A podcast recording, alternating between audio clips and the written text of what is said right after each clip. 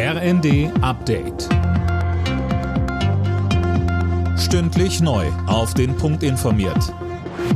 Ich bin Mia Hin. Guten Tag. Pendler, Unternehmen, Politiker. Sie alle sind froh, dass der Lokführerstreik bei der Deutschen Bahn schon früher endet. Im Personenverkehr ist der Streik in der kommenden Nacht vorbei. Lob kommt auch von Verkehrsminister Wissing. Mehr von Tom Husse. Es sei ein gutes Zeichen, dass die Bahn und die GDL wieder an den Verhandlungstisch zurückkehren, so der Minister. Gleichzeitig forderte er beide Seiten auf, verantwortungsvoll nach einer Lösung im Tarifstreit zu suchen.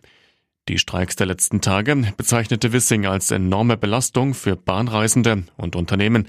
Gestern hatten Bahn und GDL neue Tarifgespräche vereinbart. Bis Anfang März wollen sie sich einigen. Bis dahin wird es keine neuen Streiks geben.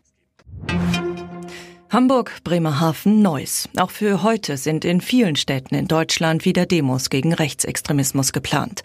Zehntausende Teilnehmer werden erwartet. Bei einer Protestaktion in Düsseldorf kamen gestern allein 100.000 Menschen zusammen.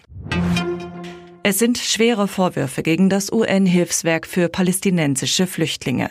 Zwölf Mitarbeiter stehen im Verdacht, beim Terrorangriff der Hamas auf Israel am 7. Oktober beteiligt gewesen zu sein.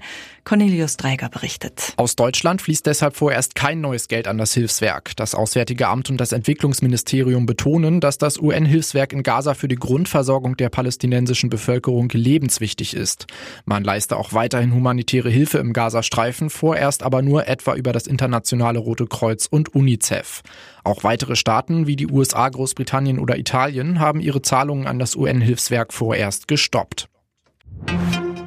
Die deutschen Handballer spielen bei der Heim-EM heute um Bronze und auch um die direkte Olympia-Qualifikation. Gegner ist noch Europameister Schweden. Anwurf in Köln ist um 15 Uhr. Anschließend spielen Weltmeister Dänemark und Frankreich um Gold. Alle Nachrichten auf rnd.de